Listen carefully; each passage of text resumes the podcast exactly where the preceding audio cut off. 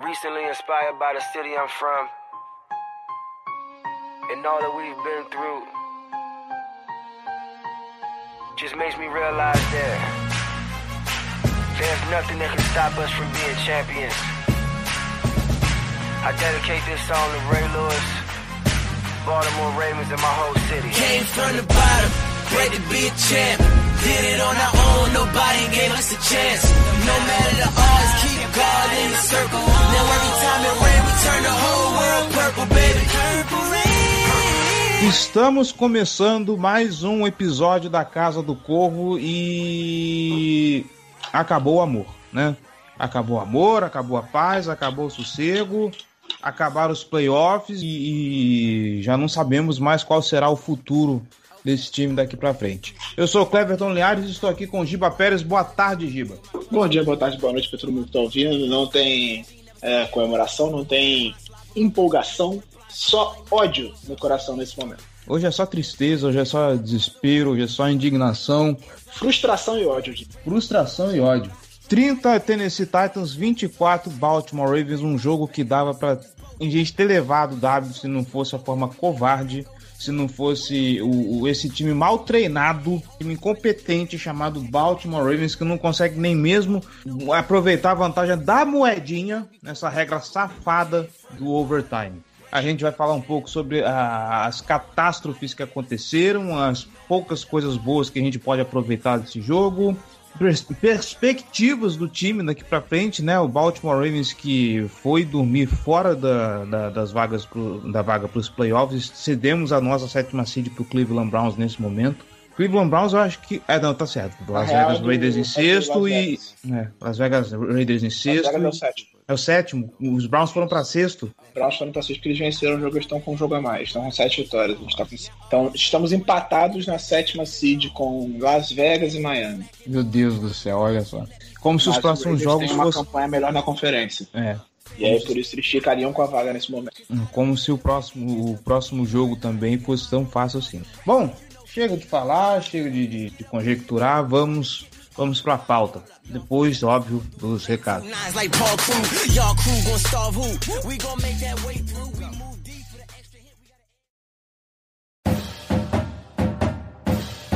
Recados rápidos, galera. Bora lá. Você que está escutando a Casa do Corvo, está gostando? Quer ajudar esse projeto a se manter no ar e torná-lo ainda maior? Então a gente te convida, vem ser torcedor de elite e apoiar esse projeto, tá bom?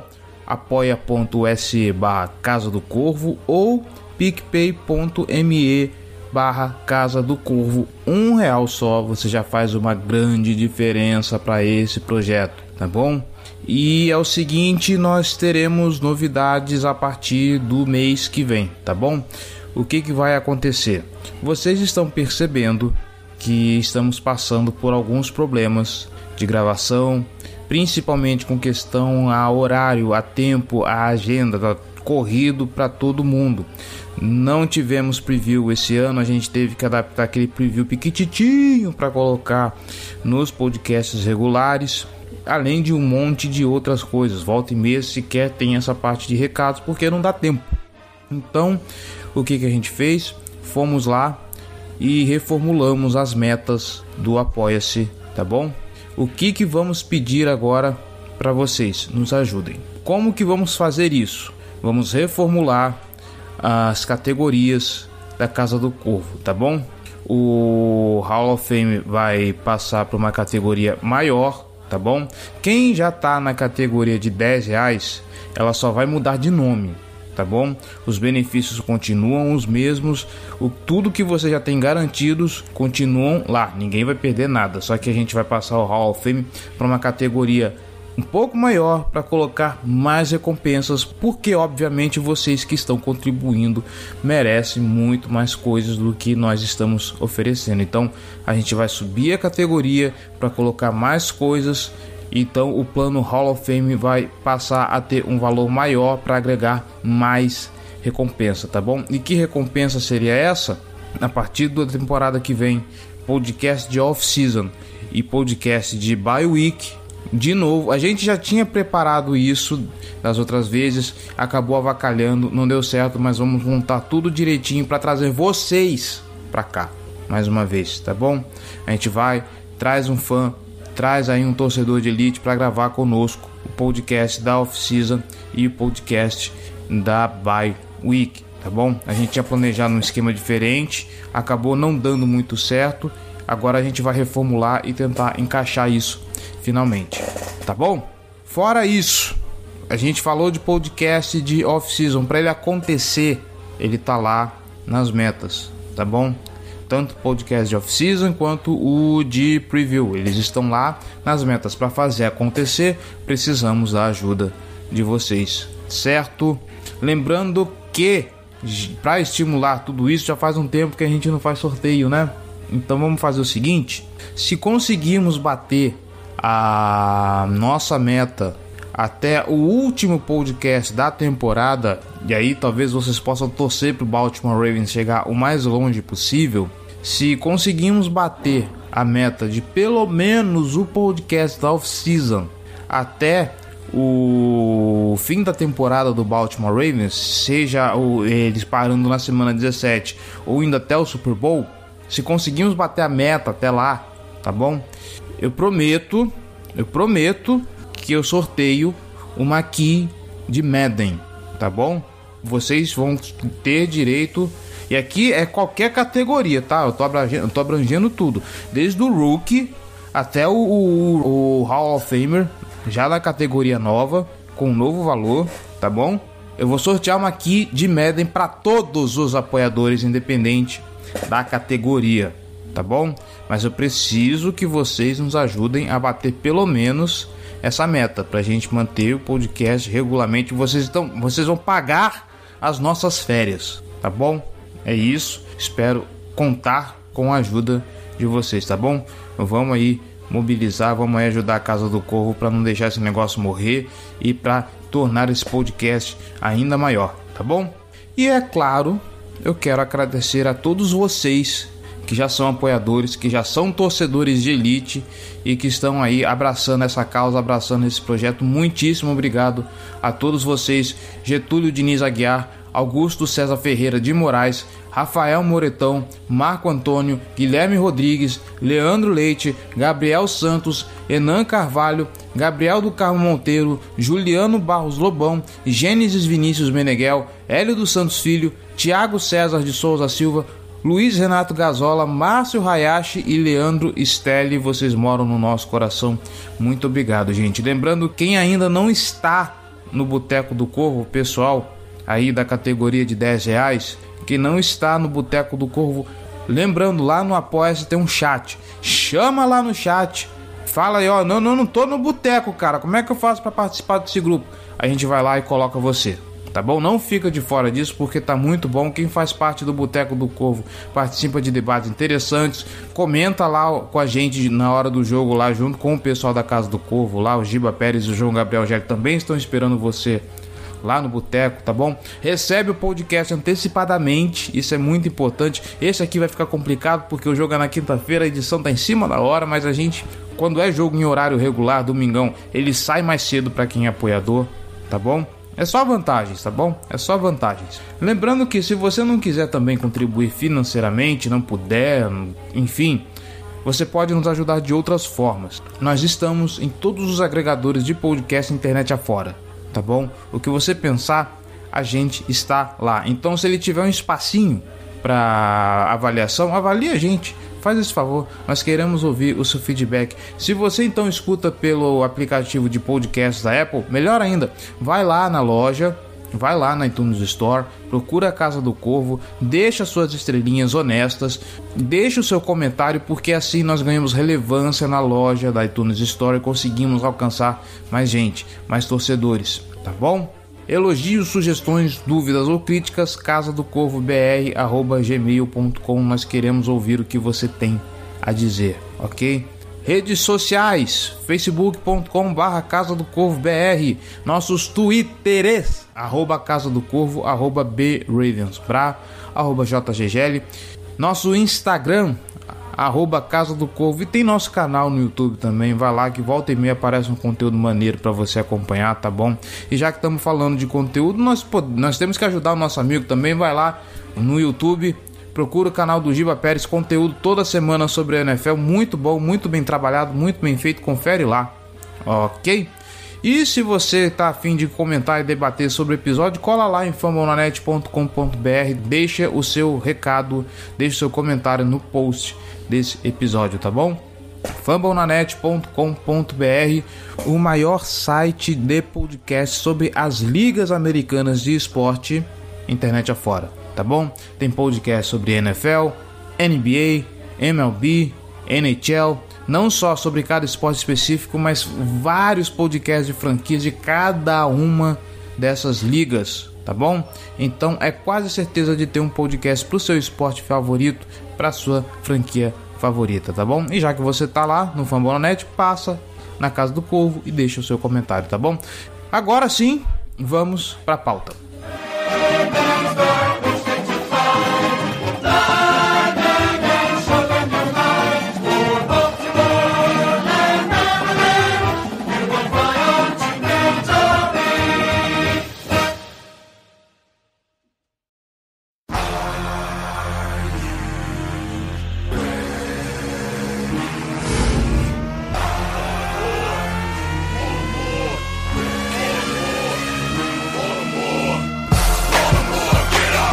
Giba Pérez, me refresca a memória. Teve alguma lesão muito grave nesse jogo contra a Tennessee ou foram só aqueles sustos de Derek Wolf e. Que eu me lembro, não. Acho que não teve nenhuma lesão grave, não. O Wolf sentiu, mas voltou no... logo depois. Ele ficou só um snap fora e voltou logo depois. Fez um grande jogo, aliás, a gente vai falar uhum. mais pra frente.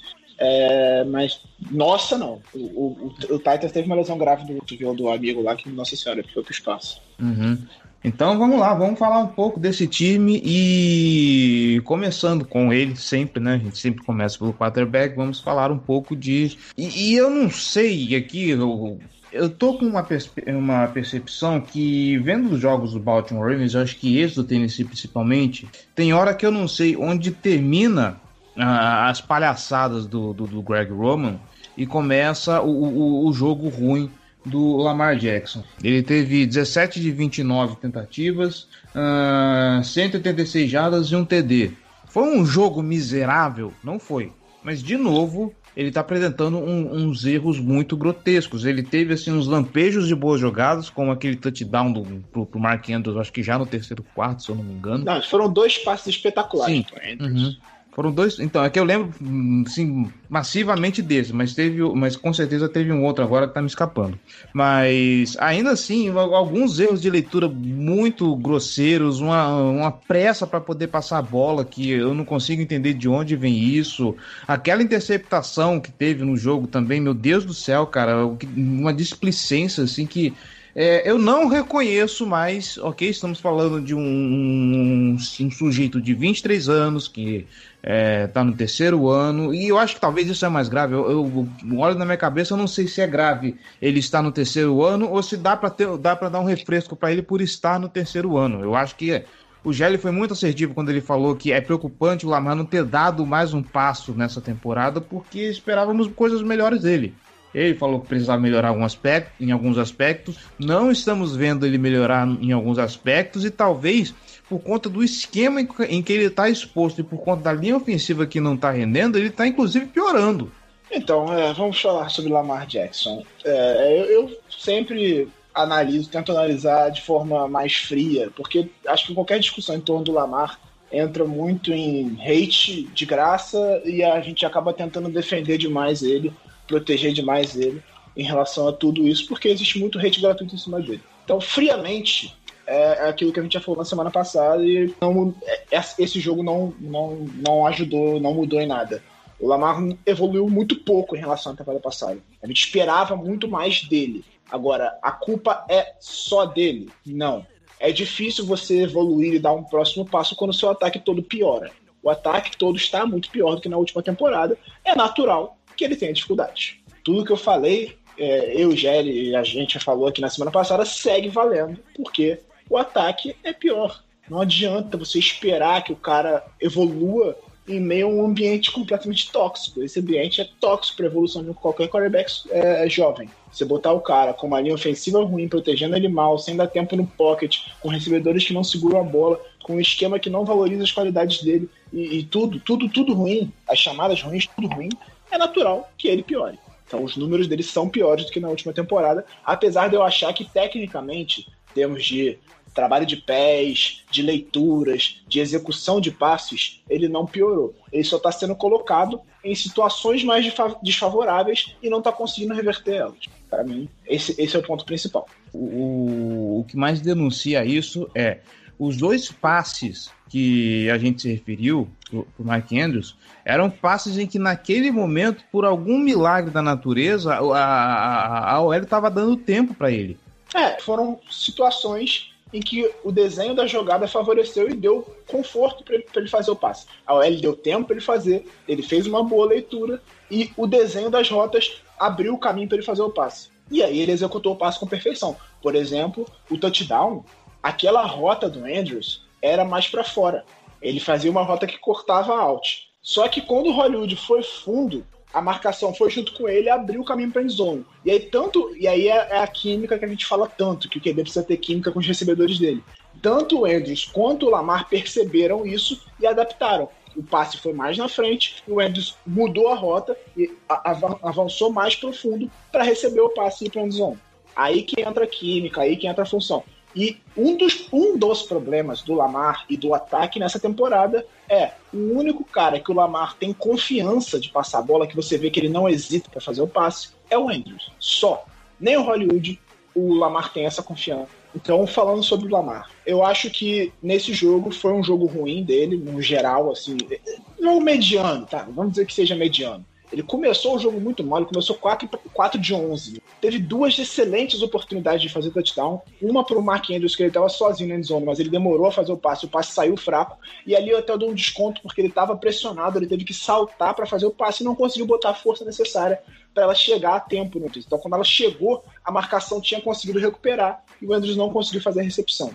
Acho que tem um pouco de mérito da defesa, tem mais mérito da defesa do que demérito do Lamar nesse caso. Ele estava pressionado, não conseguiu botar força no braço. Agora, do Hollywood, aí eu acho que foi mais demérito do Lamar mesmo, porque o Hollywood bateu a marcação em profundidade, ele fez a leitura, ele botou o passe lá, só que o passe foi um pouco, um pouco mais tarde do que deveria, um pouco mais fraco do que deveria, e novamente a marcação conseguiu recuperar e botar o braço no meio do braço do Hollywood ele não fez o touchdown. Então eram dois passes longos em que a, o, o, recebedor conseguiu bater a marcação, tinha separação dentro da endzone e a bola demorou a chegar e por isso não virou touchdown. Então o começo do jogo do Lamar como passador foi ruim, mas de todo do ataque como um todo foi ruim. Quando é que o ataque deu aquele estalo que começou a melhorar? Quando finalmente, né, depois de um, estamos na semana 11 e só agora o nosso queridíssimo Greg Roman percebeu que o J.K. Dobbins é o melhor running back do time que é o mais completo, que é o cara que recebe passes, que é o cara que consegue pegar uma jogada destruída e transformar em alguma coisa,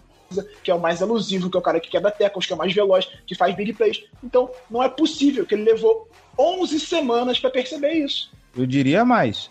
É, demorou 11 semanas e ainda assim ainda foi insistente, porque quem começou fazendo as principais carregadas do jogo foi o Mark Ingram. Então, exatamente. Ele só percebeu isso no meio desse jogo, semana 11. Semana 11. O Ingram teve seis snaps. Ou seja, ele percebeu e falou: tá, beleza, não dá. Mas caralho, não é possível que ele não tinha percebido antes, porque a gente já fala que é o quê? Cinco semanas que o Dobbins tem que ser o titular. É, é, é claro, é, é, cristalino que ele é o cara que dá um, alguma faísca nesse backfield nesse momento. E quando o, o Ingram estava é um cara... encostado, e quando o Ingram estava encostado, o Dobbs provou por A mais B que ele era muito superior ao que o Mark Ingram vem fazendo. Eu não consigo entender a insistência do Greg Roman nesse cara. Eu, inclusive, até falo: você quer usar Mark Ingram? Usa ele em situações específicas. Uma situação de red zone, ou assim, alguma, alguma descida bem curta. Você quer usar o Mark Ingram para, sei lá, pôr esse cara para fazer alguma coisa diferente? Ok.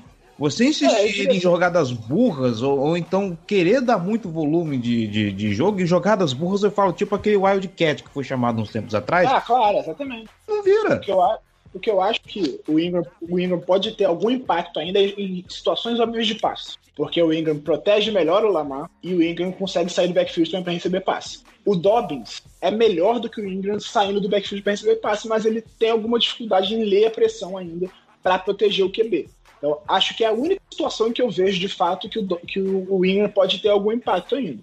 Mas o Dobbins é de longe o cara do, desse backfield e acho que isso foi percebido, enfim, no meio desse jogo. O Gus ainda tem algum impacto, ele é aquele running back forte que entra para quebrar tackles, ganhar pouco, situações de poucas jardas. Ele é útil até como decoy, né? Que ele entra como disfarce, ele entra no backfield em situações de segunda, terceira para um, e com, com o Gus ali, a defesa se preocupa demais em parar a corrida e abre espaço para o passe. Foi mais ou menos o que aconteceu no touchdown do Andrews. Não sei se era o Gus que estava em campo, mas foi um, botar uma formação pesada para a defesa se preocupar demais com a corrida e abriu espaço para o passe de 31 jardas do Lamar. Então, eu acho que o Lamar precisa melhorar, mas tentando trazer alguma coisa positiva, a gente viu o Lamar passando mais em profundidade nesse jogo. Eu acho que isso é importante. A preocupação do Ravens nesse momento, porque vamos ser sinceros, a esperança de título para mim já foi pro caralho. A não ser que, é, sei lá, mude muita coisa, porque eu não tenho esperança, porque eu acho que falta material humano e acho que falta capacidade da comissão técnica, esse time dificilmente vai buscar o título. Porque a gente, pra gente ser competitivo, a gente precisa de um ataque minimamente equilibrado, porque a defesa é muito forte. Só que a defesa está desfalcada, não está conseguindo jogar bem, e o ataque não é equilibrado. O ataque tem dificuldade em caminhar. E aí a temporada está indo para o espaço. Mesmo que a gente vá para. A gente está numa situação em que jogar fora de casa nos playoffs não é tão problemático porque não tem torcedor. Mas ainda assim, você tem que viajar, tem uma dificuldade mais de preparação e tudo mais. Então, é, eu sinceramente não tenho esperança de que esse time, a não ser que mude muita coisa daqui para frente, vá fazer alguma coisa nos playoffs. Se chegar e ganhar um jogo, para mim já tá no lucro na temporada. Em relação ao que a gente viu até agora, já tá no lucro, ó, ganhou um jogo, tá maravilhoso. Mas não espero que vá acontecer. Tem dificuldade, tem, tem medo de que chegue, de que não chegue, inclusive. Eu só tenho esperança de que vai chegar porque os últimos cinco jogos são times de campanhas negativas e o Browns é, então, assim, acho que no, na pior das hipóteses a gente vai 10-6. Eu diria mais, eu diria que talvez não é. Ok, que a gente não tem. Meu Deus do céu, os melhores jogadores da, da, da face da Terra, mas acho que o problema do Baltimore Ravens acho que passa muito mais por treinamento e competência da equipe técnica do que material humano propriamente dito. Ok, não, de novo, volta a frisar, não estou falando que nosso time é estelar, mas meu, eu não consigo olhar, por exemplo, o corpo de, de, de, de wide receivers, eu não consigo olhar pro. Eu não consigo olhar pro Willis Need, que, que veio numa temporada modorrenta e está evoluindo horrores. Eu não consigo olhar pro Mark Andrews, que tem uma química absurda pro Lamar, pro, pro, pro Hollywood Brown, que sempre foi um fenômeno. Foi, eu, eu, continuo achando que foi uma aposta acertada do, do Baltimore Ravens, uma aposta acertada do Eric De Costa. Rendeu bastante no ano passado, ferrado do pé, ferrado do pé, ele fez o que fez. Eu não consigo olhar agora pro Dez Bryant, que teve quatro targets e, e, e, e 28 jardas. Quatro recepções, isso, desculpa. Quatro recepções, 28 jardas. Talvez o melhor recebedor da partida inteira. Do, do o melhor recebedor é forçação de barra, né? Mas o melhor receiver, melhor wide receiver da partida inteira contra o, o, o, Tennessee Titans e falar o, o material humano de recebedores do Baltimore Ravens é fraco. Talvez ele não seja espetacular, mas eu, eu vejo esse corpo de wide receivers um corpo de wide receivers bom.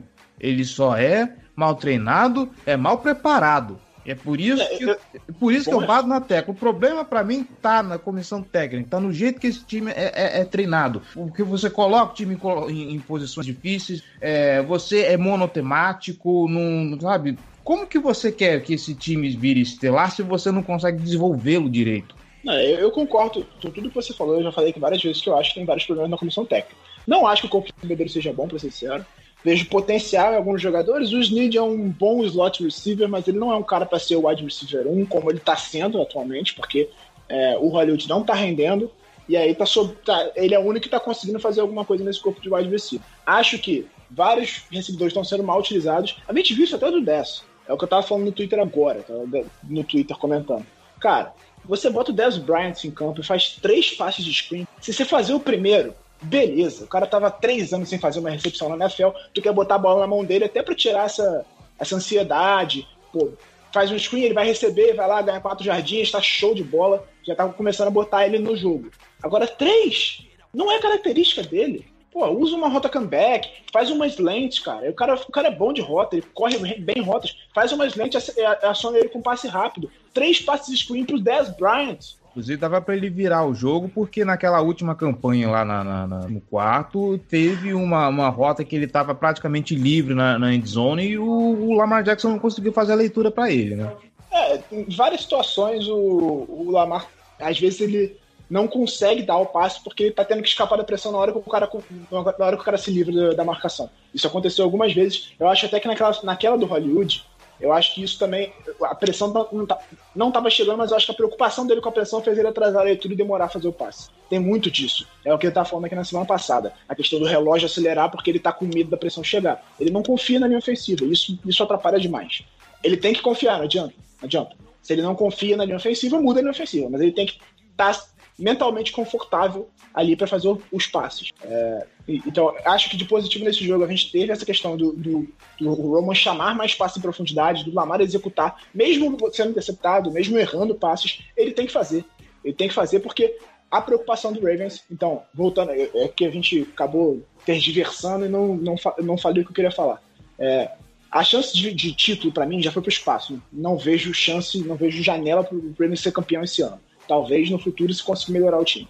Então, qual tem que ser o objetivo dessa temporada? Desenvolver o Lamar. Bota ele para passar a bola, mesmo que ele seja interceptado 35 vezes, bota ele para passar a bola. Porque a gente precisa ver o que, que ele precisa melhorar e precisa mostrar para ele o que, que ele precisa melhorar para trabalhar e para desenvolver nessa, nessa intertemporada. O, o, a, o, grande quê do, do Baltimore Ravens para ser um baita time no ataque é que o Lamar seja um passador mais consistente. E como é que você vai fazer isso? Passando mais, não adianta você botar o cara passar 15 vezes no jogo e esperar que ele se desenvolva como passador. Não vai acontecer. Ele tem que passar, em média, ali 28, 30 vezes por jogo, para a gente ver o que, que, que, ele precisa melhorar e desenvolver ele como passador. Não adianta. Esse jogo ele passou 29 vezes. Começou mal o jogo e depois ele encontrou alguns passes. Outra coisa, Contra o Colts, a gente viu aquela, aquele ataque up tempo depois do intervalo, acelerando, fazendo no huddle. Cadê? Não usou mais. Por que, que aquilo deu certo contra uma defesa muito forte? Por que, que você não usou mais? Pra não dizer que não usou na, no, no Two Minute Drill lá, o. Ah, mas aí é obrigação, né? Uhum. No Two Minute Drill você tem que fazer isso, porque senão você vai no relógio pro caralho. Se bem que com o Greg Roman eu não duvido que ele corra com a bola. Por isso. Por isso que eu tô falando, ué. Aliás, falando de covardia. A gente teve 47 segundos antes do intervalo, sendo que o Titans receberia a bola depois do intervalo, teve 47 segundos e um tempo para pedir, e ele sequer tentou posicionar o Tucker. Ele tem o melhor kicker da liga, ele precisa ganhar, sei lá, 40 jardas da linha de 25 para posicionar o Tucker, para tentar um field goal, e ele sequer tentou. Ele correu e ajoelhou. Isso é covardia e isso custou caro. A gente, a gente empatou o jogo e levou para prorrogação. Mais três pontinhos ali, a gente talvez tivesse ganhado. Então, essa covardia custa caro. Custa muito caro. Então, é, vou, é, eu acho que a primeira coisa precisa encontrar. É, o Roman falou em buscar uma nova identidade para o ataque, mas e, e, sei que isso é difícil de fazer durante a temporada. Mas para mim, o objetivo principal tem que ser desenvolver o Lamar como passador. Bota ele para passar, é, testa coisas novas no ataque aéreo.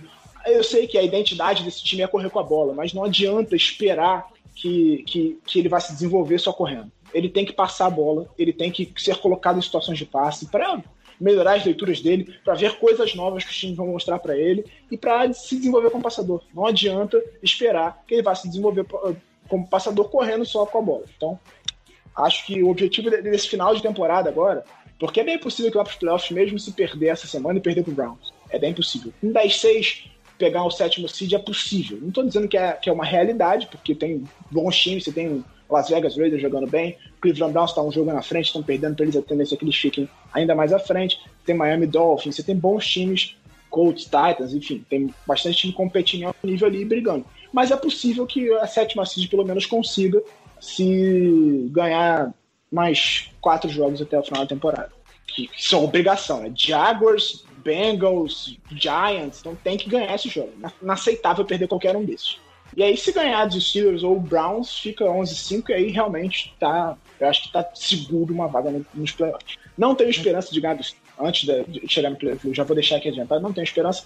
Mas eu acho que o objetivo tem que ser esse: passar a bola, ver como é que desenvolver esse ataque aéreo e fazer um ataque menos vertical. Não é característica do Lamar. Nosso ataque é muito vertical para as características do Lamar como passador nesse momento. Você não adianta, não adianta você esperar que o Lamar seja uma Holmes, ele não é. Ele precisa de um ataque menos vertical, com rotas mais curtas, mais acelerado, mais parecido com o West Coast, um, um, ataque mais, mais horizontal. Eu sei que ele tem algumas dificuldades em passar para fora dos números, mas isso a gente está falando de rotas longas para fora dos números. Ali, mais curtas, ele, ele consegue principalmente trabalhar melhor no meio do campo. Eu sei que os times estão congestionando no meio do campo justamente porque sabem que o Lamar vai ficar, vai, vai preferir passar no meio, ele se sente muito mais confortável, mas aí você tem que usar isso a seu favor.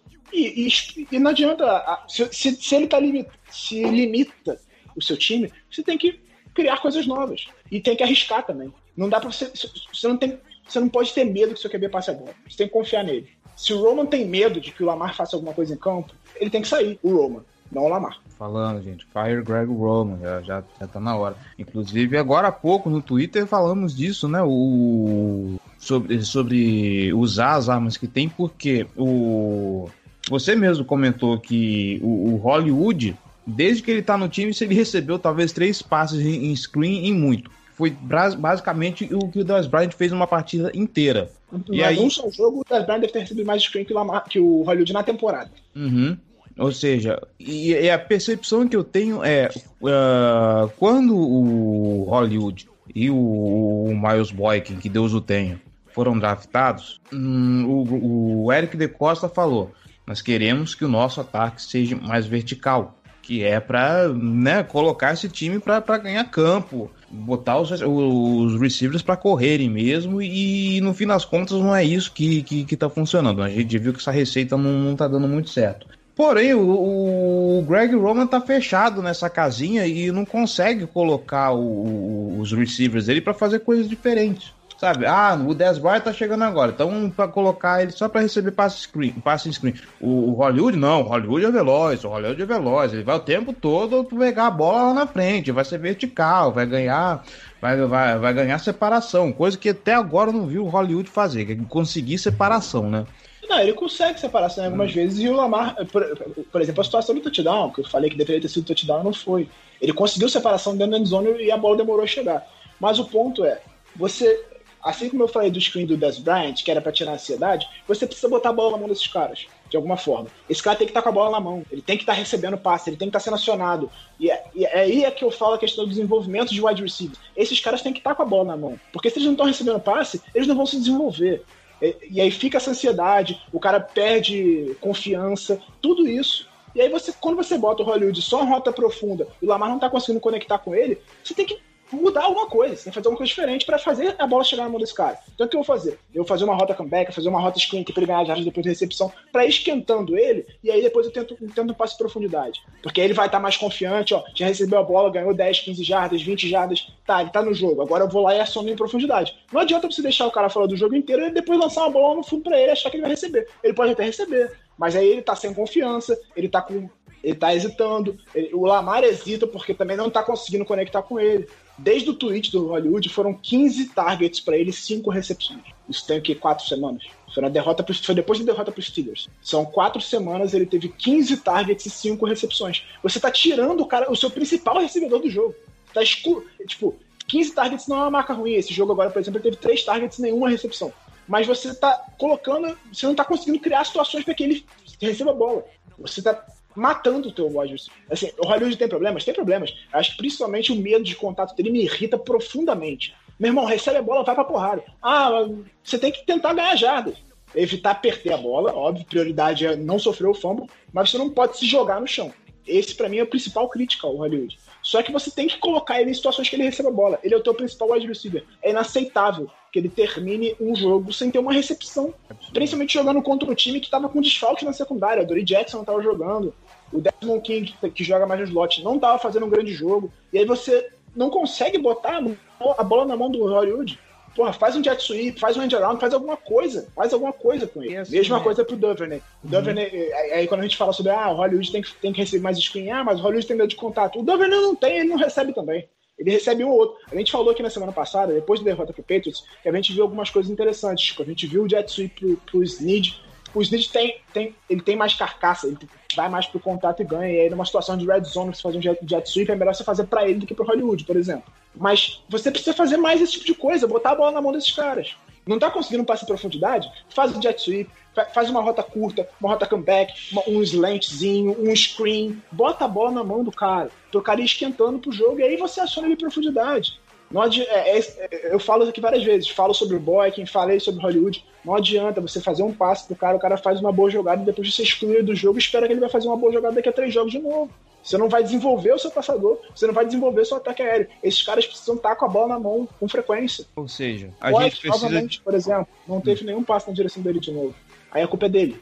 Pois é, né? Depois a gente reclama que esse cara é ruim, que esse cara é burst. Como que você quer que esse cara seja alguma coisa se o time não põe pra jogar, né? Ou seja, falta criatividade nesse time. A tônica é essa. Falta criatividade, a gente precisa de, de, de sangue novo lá na coordenação, a gente precisa Falta- oxigenar falta essas e mentes. Para mim, o problema maior do, do Baltimore Ravens, além de- da- dos desfalques da linha ofensiva e da, da queda de desempenho da linha ofensiva, falta esquema. Existe um problema de esquema claro, assim, os esquemas de ataque não funcionam, não são criativos e não criam situações de conforto para o Lamar passar a bola. E falta execução também. Os jogadores estão executando muito mal. Muita falta, muito, muito erro bobo, muito drop, muito, muito eh, passe demorado do Lamar. Então, só- tem muitos problemas de execução que, se fossem limpos, a gente teria um time melhor. Isso pra mim é claro. Não tô falando que, ah, não, não vai fazer nenhuma falta. Todo mundo faz falta.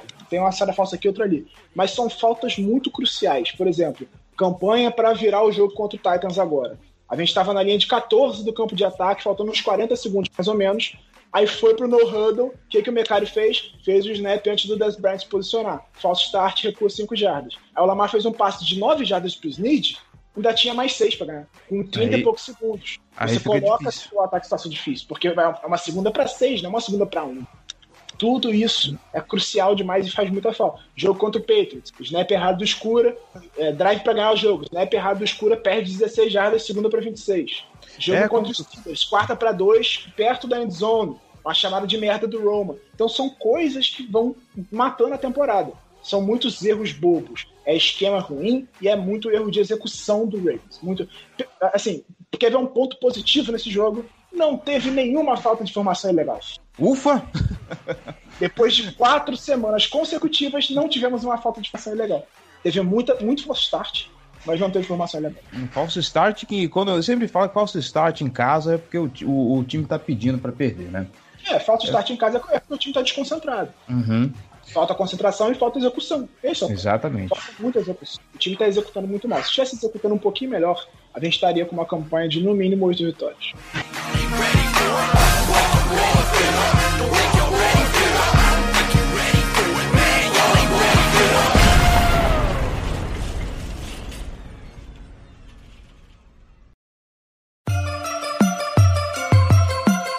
Black and purple, black and purple, black and purple, black and purple. Black and purple, black and purple, black and purple, black and purple. Vamos. Eu acho que já deu pra, pra exorcizar os fantasmas do ataque nessa É, assim, meia hora. Vamos. Vou destacar, vou destacar o que, que eu acho que temos de pontos positivos nesse jogo. Des Bryant, para mim, foi um ponto positivo.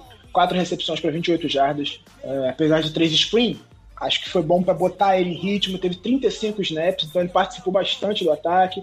Fez essas quatro recepções. Uma delas foi muito importante porque foi ali no último drive para empatar o jogo.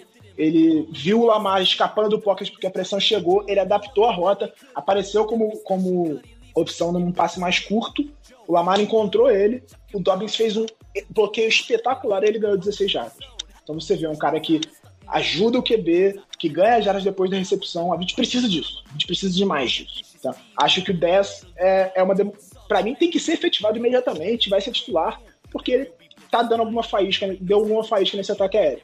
E acho que ele sendo mais utilizado, melhor utilizado, pessoalmente, né? Bota ele numa slant, bota ele pra esticar o campo também, porque ele tem velocidade, ele tem tamanho pra brigar no alto com, com um cornerback, e você gera preocupação na secundária. Você tem alguém do outro lado pra gerar preocupação e talvez abrir espaço pro Hollywood. Porque você tem um Dez Bryant ali, você não tem, sei lá, o Dez Bryant. É o Dez Bryant. que tá recebendo. O, Ah, pois é. O, o alerta amarelo tá ligado nos times. E aí bota, é, é, é, novamente, aquilo que eu tô falando, bota a bola nos recebedores, faz, faz mais coisas assim. Dá um screen pro Hollywood, começa o jogo, dá um screen pra ele, ó, receber um passe, ganhar umas jardins, beleza, tá começando a entrar no jogo. Bota os caras no jogo. Acho que o Lamar tem que fazer isso. E principalmente o Roman tem que saber entender isso. O Hollywood, é, é, twittar, tá errado em twittar, mas é uma demonstração de frustração. O cara quer, o cara quer fazer alguma coisa. E ele tá vendo que ele tá que não tá funcionando. Então, bota a bola na mão desse cara. Você sabe que esse cara pode produzir. Então, acho que falta isso. Botar um pouco. Outro ponto positivo: Dobbins jogou muito bem, para mim, titular absoluto. Tem que ter as carregadas principais do time. Tem que estar tá em situações de terceira descida, principalmente. Ele tem que estar em campo, porque é um cara que traz um fator a mais. Ele recebe passe, ele corre bem com a bola, ele quebra muitos tecos, ele é muito veloz questão de ler pressão e proteger melhor o Lamar, ele vai desenvolver, isso é natural, é, é calor, então a tendência é que ele se desenvolva com isso. E o Lamar consegue escapar um pouco da pressão, então isso não é tão problemático. E Derek Wolf, que a gente vai passar para defesa agora, né? Derek Wolf fez uma grande partida com a linha defensiva desfalcada, sem Caleb Campbell, sem Brandon Williams jogando, enquanto o Derrick Henry ele fez um grande jogo e a gente só não, não passou mais aperto porque ele conseguiu limitar o Henry em boa parte do partido. Aí o Henry no final do jogo, com uma defesa já mais cansada, conseguiu produzir, mas durante boa parte do jogo ele conseguiu limitar bastante porque o Derrick Wolf fez um grande jogo. É, são dois caras que a gente tem que destacar, o, o Derrick Wolf por tudo isso que você já falou e o Yannick Ngakwe que teve meio apagado desde que chegou ele conseguiu fazer alguma, algumas jogadas muito boas, conseguiu fazer pressão em cima do, do, do Ryan Tannehill, inclusive evitando um prejuízo maior, fazendo aquele strip sack em cima do, do, do, Ryan Tannehill, esticando aquela terceira descida que poderia ser um touchdown e acabou, acho que acabou virando um field goal essa jogada, então Sim. méritos pro, pro, pro eu acho que finalmente ele tá engrenando, tá conseguindo entender o jogo, tá conseguindo. Eu quero pô, colocar o Wink Martindale no lugar do Greg Roman para chamar a jogada de ataque também, que eu acho que vai render mais do que o Greg Roman tá rendendo agora. É, o Mas... Martindale é um excelente estimador, muito bom Sim. Falando sobre a defesa, né? A gente tá entrando já no assunto. É, o Engaku fez um bom jogo. Apesar dos snaps limitados, ele teve só 22 snaps. Ele é um cara que joga mais situações óbvias de passe para otimizar a função dele na pressão.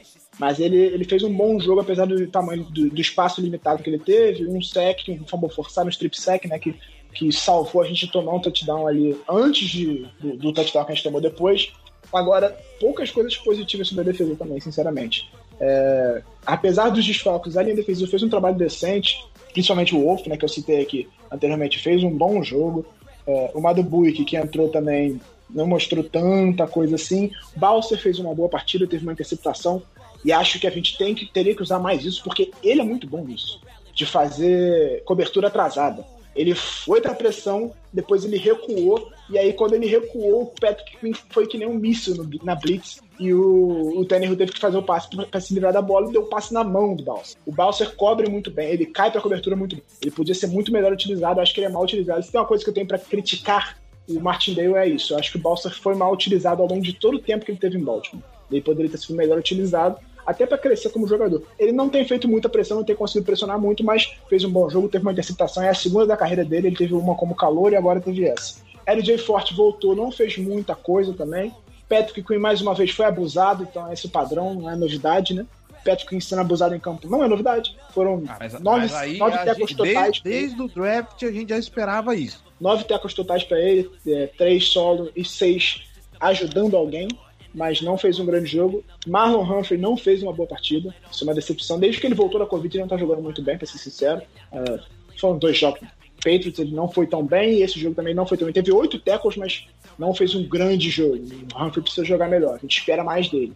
Marcus Peters é aquilo que a gente sabe, né? Ainda mais jogando contra o Derek Henry, eu não esperava. Eu, sinceramente, se eu fosse o, o coordenador ofensivo do, do Titans, eu sempre correr pelo lado que tem o Marcus Peters, porque o esforço é, as leituras dele são excelentes, mas a, a, o índice de trabalho dele é muito ruim. Ele não se esforça muito. É, você então, tá dando destaque acho... para um negócio aí que eu queria chamar a atenção mesmo, cara. A, a secundária do Baltimore Ravens, que sempre, que sempre segurou a bucha, que, que, que sempre manteve o, a defesa meio que de pé, porque a gente nunca teve lá, meu Deus do céu, grandes pass rushers, isso aqui, o corpo de linebackers também não é aquela aquelas, todas aquelas maravilhas. A, a aguenta bem o tranco, mas ainda assim, o, o que sustenta o, a, a, defesa do Baltimore Ravens durante um bom tempo tem sido a secundária. E ela não tá jogando bem já faz um tempinho. Não, eu até acho que fez um bom jogo contra, contra o Colts. A secundária fez um bom jogo contra o Colts. É, Contra os Steelers também. A defesa foi muito bem naquele jogo, não dá pra dizer nada. Aquele foi total culpa do Lamar. Quatro turnovers. Contra o Patriots também foi mais uma questão de jogo corrido, não foi tanto da secundária. Esse jogo, a secundária foi mais abusada. Mas aí eu dou um desconto porque eu acho que preocupação excessiva com o Derrick Henry. Acho que foi muito disso, assim. O time estava muito preocupado com o Derrick Henry justamente porque não tinha Calais, o Calais Campbell. E o Brandon, o Brandon ele já estava. Né? O Calais Campbell chegou justamente por causa do Derrick Henry. Ele foi contratado por causa disso. Porque a gente foi abusado pelo Derrick Henry na, no playoff com o Brandon Williams em campo, vale lembrar, ele estava jogando aquele jogo. E o Henry correu para 194 jardas. Então, o Calais Campbell chegou porque a gente precisava melhorar nossa defesa contra o jogo terrestre e tal. E aí, quando a gente mais precisou dele, ele estava lesionado. Nossa, que ótimo. Muito Só bom. que eu acho, e aí eu acho que essa preocupação excessiva com o Harry prejudicou um pouco a secundária, porque em vários momentos o Steelers, Steelers, o Titans sabe usar isso muito bem, de, de usar o Henry como um fator para o jogo aéreo, não recebendo passe, mas de gerar uma preocupação tão grande que você abre espaços para o resto. Corey Davis fez um excelente jogo e muito assim. A gente fala que o, o Tannehill passa muito bem no play action é por causa disso. Todo mundo fica desesperado quando o Henry tá com a bola na mão. E aí ele tem um impacto justamente quando ele não pega a bola. Porque quando ele tá com a bola na mão, eu, eu diria até que o impacto dele é maior quando ele não recebe a bola, porque o jogo terrestre é aquilo que a gente fala sobre ele não ser. no jogo terrestre ficar no passado. Porque quando você corre, mesmo quando você corre bem com a bola, você não o jogo terrestre funcionando, ele não adiciona tantos pontos, porque ele não. Porque ganha menos jardas, em situações de red zone ele tem um pouco mais de dificuldade de caminhar. Então o jogo terrestre ele não é tão importante. A importância do jogo terrestre na NFL é abrir espaço para o ataque aéreo e o Titans faz isso com maestria. Melhor do que qualquer time na, na NFL, para mim. O Titans é o que faz melhor. De usar a ameaça do Derrick Henry para impactar no ataque aéreo e aí, quando você não tem seus dois melhores run stoppers, você acaba se preocupando demais e isso gerou o efeito dominó que a gente viu em campo. Eu não acho que o ataque do Titans tenha feito um jogo magnífico, fez um bom jogo, mas a defesa, na hora que a gente precisou dela, não conseguiu aparecer. E aí culminou naquela jogada patética que foi o touchdown que empatou o jogo, né? em que quatro jogadores perderam. Isso não pode acontecer. Não, pode acontecer. É assim, eu, dei uma sugestão, eu dei uma sugestão lá no Twitter, o pessoal lá do os preparadores físicos do Baltimore Ravens, assim, assim se, se alguém façam esse podcast chegar no ouvido de algum preparador físico do Baltimore Ravens. Arroz com feijão e farinha porque é inaceitável você tomar um touchdown, um lance importante, decisivo para o jogo, você ceder um, um touchdown que, que com o cara quebrando quatro teclas. Então, mas aí quatro. a gente já vem falando foi isso já desde o ano passado, Pickens, se eu não me engano. Foi Clark e foi Patrick. Eu acho que a gente já vem falando isso desde o ano passado. Esse time não sabe taclear. Sabe? Toda vez é isso faz pressão no QB, perde teco, deixa o cara escapar, vai no, o cara tá escapando, a galera vai para cima, perde teco, esse time não sabe taclear, cara, é incrível. Desde o ano passado a gente tá falando isso. E aí é, é aquilo que a gente fala, que eu falo muito vezes erro de execução. Esse time executa muito, tá executando muito mal, tá executando mal demais, assim, falta de concentração demais, o time se desconcentra muito fácil. Isso é erro de concentração. Você perder, perder teco assim é erro de concentração. É desespero, é falta de, de. Isso não pode acontecer. Ainda mais considerando que foram quatro dos principais jogadores da secundária. Não, foram três dos principais jogadores da secundária e o calor escolhido na primeira rodada do draft. Isso não pode acontecer. Não pode perder tackles. O Humphrey perdeu. O Peters é tudo bem, eu esperava isso dele. Agora, o Humphrey perdeu um tackle. O Chuck Clark, que é um strong safety, perdeu o tackle. E o Patrick Quinn, que é um, um linebacker calor escolhido na primeira rodada, perdeu o tackle. Não pode acontecer. Não pode acontecer. E acabou custando muito caro.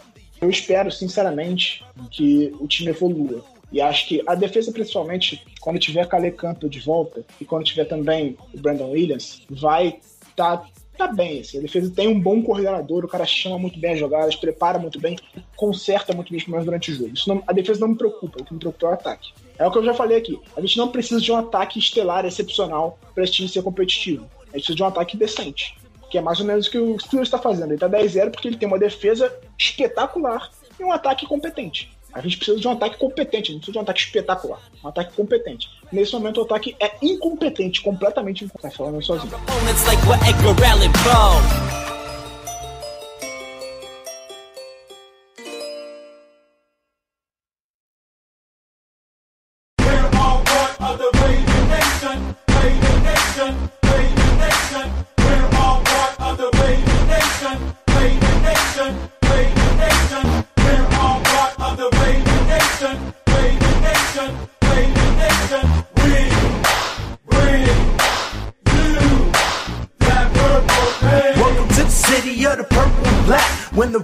Eu acho que a gente já passou a régua nesse jogo inteiro.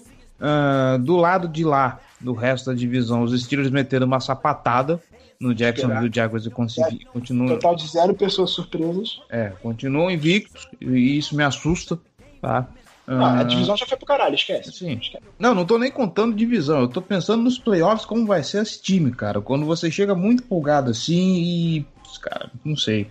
Eu, eu acho que 2020. Acho... Pro torcedor acho... do Baltimore Ravens, esse, esse 2020 tem tudo para ser o ano mais trágico da história, sabe? Ah, o Steelers pra mim é um time muito forte.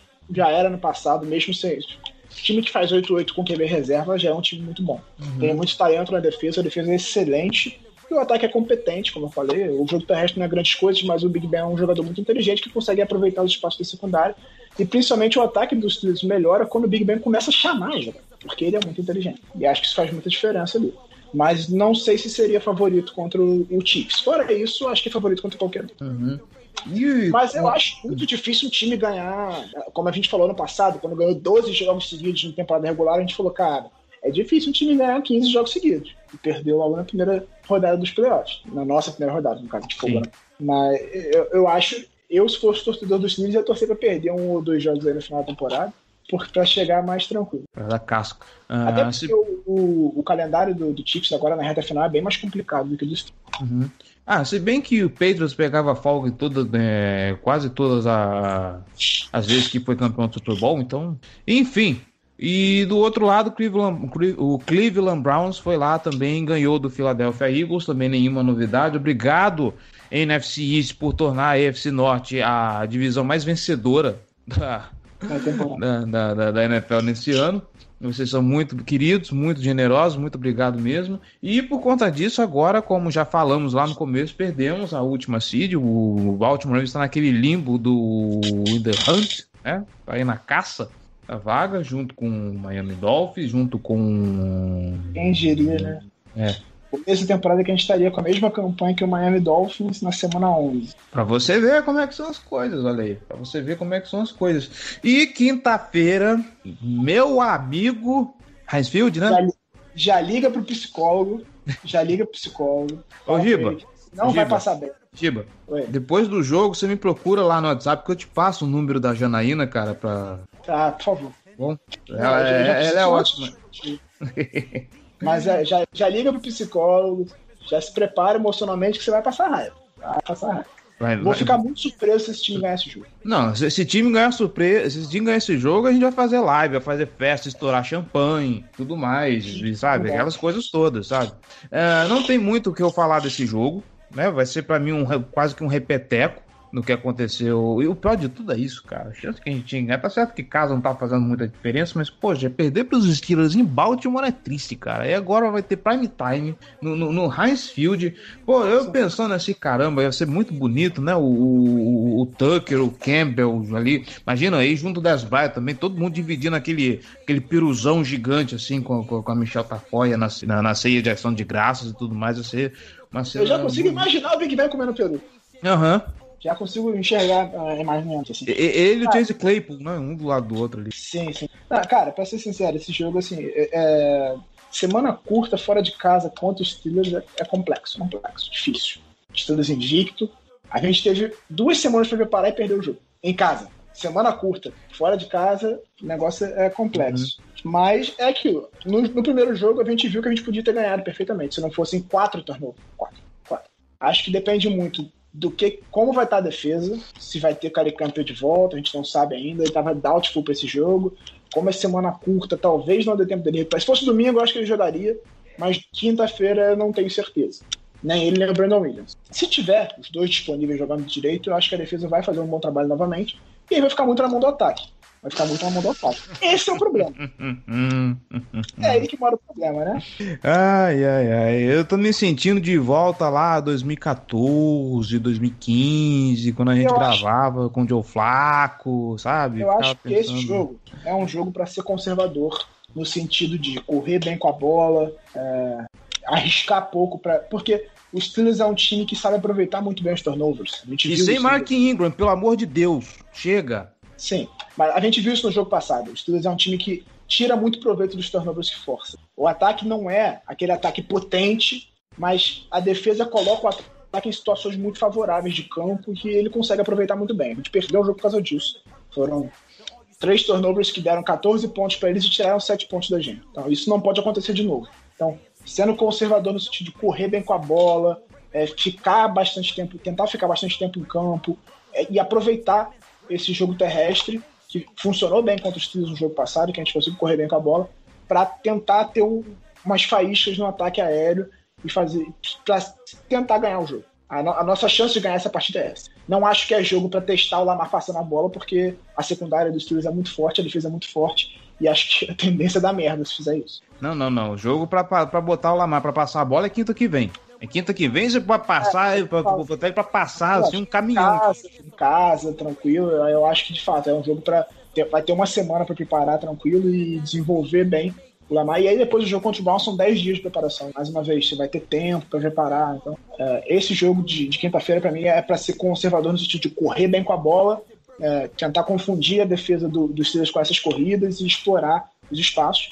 E aí confiar na defesa. Se a defesa tiver um bom dia e o ataque correr bem com a bola, a gente tem chance de ganhar. Fora isso, acho muito difícil. Porque se a gente depender demais do ataque aéreo contra essa defesa dos Steelers, vai dar ruim, de novo. Hum, é isso. Então a minha ah. aposta minha aposta, 24 hum. a 20 pro Steelers. 24 a 20? É. Hum. teremos o primeiro touchdown de Dez Bryant com a camisa do Baltimore Ravens. Eu, eu vou ser otimista pra esse jogo, só assim eu falo que eu quero, eu quero ser louco. É, é jogo contra Steelers, eu vou, eu vou ser louco. Eu acho que pode, sei lá, pode acontecer um crime no, no, no Heinz Field e eu espero que aconteça mesmo. Eu vou colocar 28 a 24 pro Baltimore Ravens e Três interceptações, vai. Big Ben vai sofrer nesse jogo. Três interceptações. Não, tem, tem que ser pras cabeças. Se não for pras cabeças, não é Casa do Corvo, porque aqui é ousadia, alegria, loucura, 75 jardas de Justin Tucker. Ah.